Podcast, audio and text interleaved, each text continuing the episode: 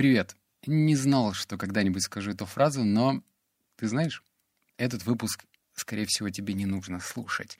По трем причинам, и я прям серьезно. Первая причина — это то, что этот выпуск будет прям совсем неинформативным. Особенно если ты только что подписался на канал, вот можешь его пропустить. Неинформативным, потому что я знаю те ожидания, и чувствуя свою ответственность перед тобой. Когда я начинаю записывать ту и тот или иной разбор книги, я прям немножечко... Под... Меня реально подряхивает, потому что если выводов два или три, ну, это хреновый расклад, как считаешь. А если выводов 10, я чувствую себя уверенно и комфортно, потому что, ну, come on, надо качество давать. Вторая причина — это то, что это рассказ — а выписывать выводы из выдуманной истории — это немного параноидально. Это вообще странно, потому что, ну, хоть и говорят, что главный герой — это альтер-эго писателя, но все-таки это выдуманная история, никаких выводов. И третья причина, почему тебе не стоит слушать, это то, что это будет прям экспромт. Вот в чистом виде. Если раньше я опирался на заметки в телефоне, я выписывал тезисы и как-то по ним пробегался, то теперь передо мной микрофон, э, штуковина, которую я держу перед микрофоном, и ты. И мне нужно, напоминаю, одним дублем, без клеек, без монтажа, рассказать тебе и вселить одну главную мысль. И главная мысль заключается в том, что тебе стоит полюбить чтение. Да, и я очень долго обходил эти острые углы, и вообще у меня был всего один, да, по-моему, один опыт, когда я озвучивал художественную литературу, и это чертовски сложно, потому что, что ты скажешь? Ну, рассказ хороший, а, писательница использовала изощренный и отличный словарный оборот, и, и, и нахрена тебе это слушать? Незачем. Но здесь ситуация другая. Как видишь, на картинке две книги. И эти две книги могу ударить себя в грудь, точно сделают тебя лучше. И я, когда готовился к этому выпуску, я неотчетливо понимал, а как вообще тебя убедить или заставить в хорошем смысле этого слова полюбить чтение.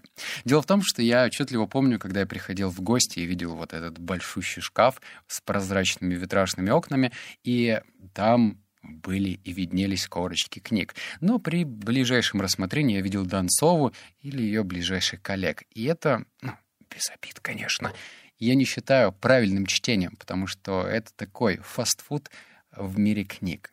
Здесь ситуация другая. Некоторые люди считают, что особенно крупные миллиардеры в топ ставят такие книги, как «Атлант расправил плечи». Если ты никогда не читал «Атлант расправил плечи», то, пожалуй, тебе читать и не стоит. Это очень сложная книга, и у нее есть свои минусы. Также некоторые расхваливают э, трилогию, по-моему, «Титана», «Стойка». Это Теодор Драйзер, и это тоже очень сложная книга. А эта серия книг попроще и гораздо приземленнее, потому что если «Титан» — это очень старая книга, и их даже три, и она читается достаточно тяжело, то «Атлант расправил плечи» — это такая псевдофилософия с элементами бизнеса и, и, и фантастики. Она сильно отдалена от реальной жизни. То книга «Деньги» и «Зеленый король» — это то, что нам с тобой нужно. Эти книги по большей степени что-то вроде цемента между кирпичиками, потому что кирпичики — это те знания, которые ты получаешь, надеюсь, благодаря мне, читая и слушая бизнес-литературу. То есть это, знаешь, такая прикладная информация. Прослушал, получил тезисы, применил. Кирпичики, тым-тым-тым. А цемент — это художественная литература, которая развивает в тебе творческое мышление, не побоюсь этого слова.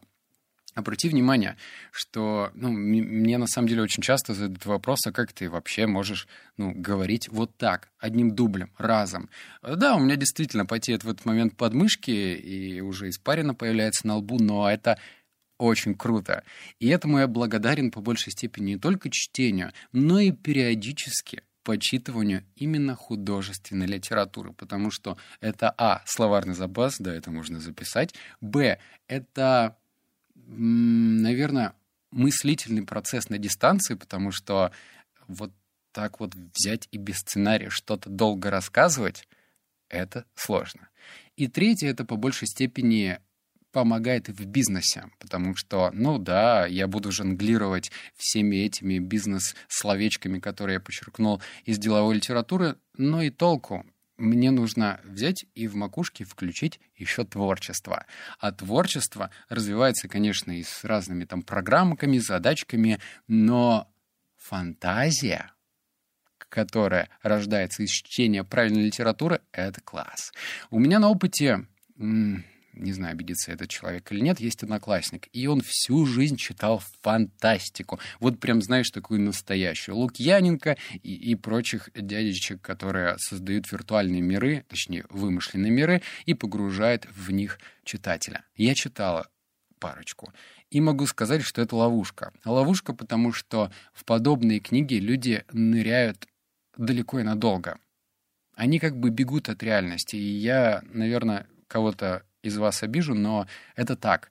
Чтение фантастики — это, ну, такой процесс выгораживания забора вокруг себя, потому что реальный мир не особо интересен, а фантастика, там здорово. Там есть главный герой, который в конечном итоге побеждает злодея, и все хорошо. Но правильная художественная литература не об этом. И книга «Деньги» и «Зеленый король» прежде всего учит а, смотреть на себя и понимать, насколько ты мизерные делаешь действия для получения результата. И я, когда читал книгу, я думал, ого, да я просто микроб по сравнению с главным героем книги. Я чувствовал, наверное, правильную зависть. Я чувствовал ощущение того, что я не использую свой потенциал на 100%. И это меня подстегивало, это застав... давало мне жару в прямом смысле этого слова. Мне становилось немножко обидно, потому что, ну, вообще «Зеленый король» — это про самого богатого человека в мире. Да, пусть вымышленная история, но человека, который сделал себя с нуля и стал самым богатым в мире. И я читал и думал, о-о, где-то я вообще иду очень медленно. И поскольку это экономический роман, он как раз-таки не просто развивает в тебе фантазию, но и говорит о том, что можно, возможно, все что угодно. Главное в это поверить. Я, наверное, настаиваю, что ты можешь скачать эту книгу совершенно бесплатно, кстати говоря, и постараться ее почитать. Начать именно стоит с романа «Деньги», потому что он попроще, он поприземленнее и, по-моему, даже покороче, чем «Зеленый король». И только потом подходить к «Зеленому королю». И дальше, если уж тебе этот процесс понравится, то читай с удовольствием. Того же самого «Атланта расправил плечи». Но я понимаю, что даже я, ну, прям не дорос.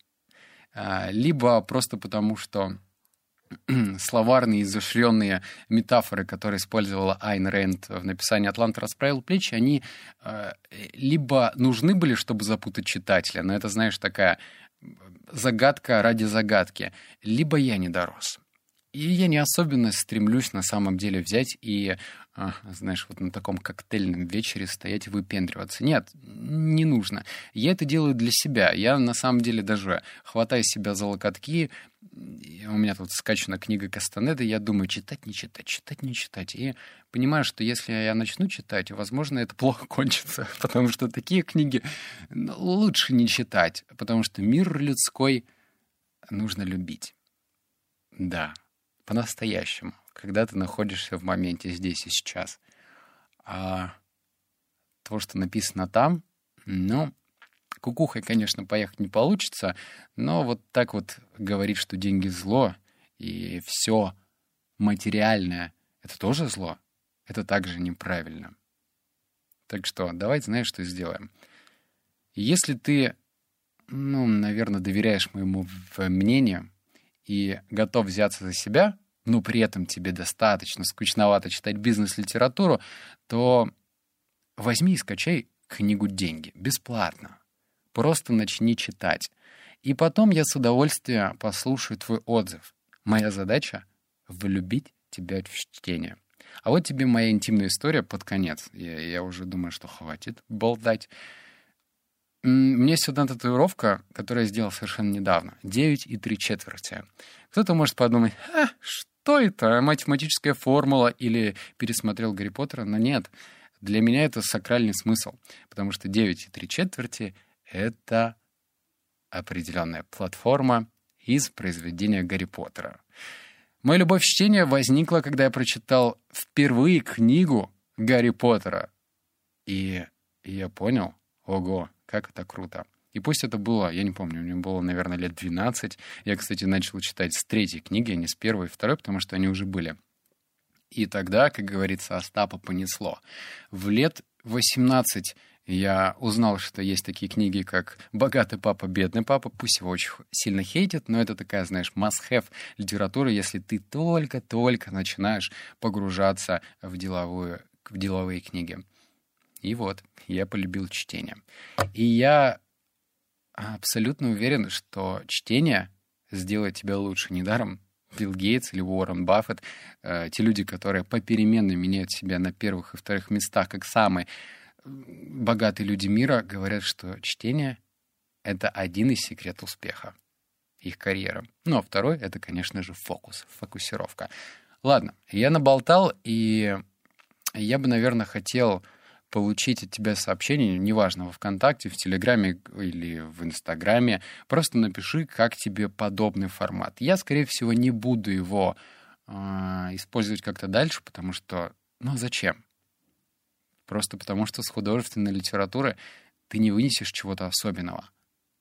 Ты вынесешь внутреннее, когда поймешь, что ты, ого, можешь создавать сам такие внутренние миры, которые при правильных действиях можно воплотить в реальность. Видал, как закрутил? Ладно, томный разговор и э, на подобную тему пора заканчивать. Если тебе понравилось, напиши куда-нибудь. Обнял, поцеловал, заплакал. Услышимся в разборе книги 66. Но это позже. Пока.